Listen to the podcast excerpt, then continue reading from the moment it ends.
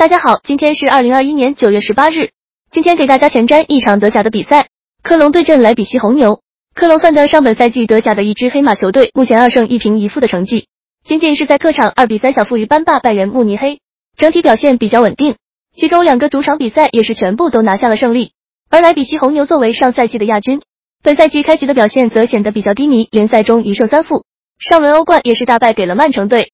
本赛季流失了主力之后，莱比锡红牛的后防线变得不太牢靠，几乎是场场丢球，并且从上赛季以来，莱比锡红牛的客场成绩就一直不是太好。本场虽然莱比锡红牛的实力比较强悍，但状态上面不如科隆，加上又是一周双赛，体能上面也不占优势。让福规格上面来看，对莱比锡红牛的支撑也只能算是一般。本场更看好科隆主场不败。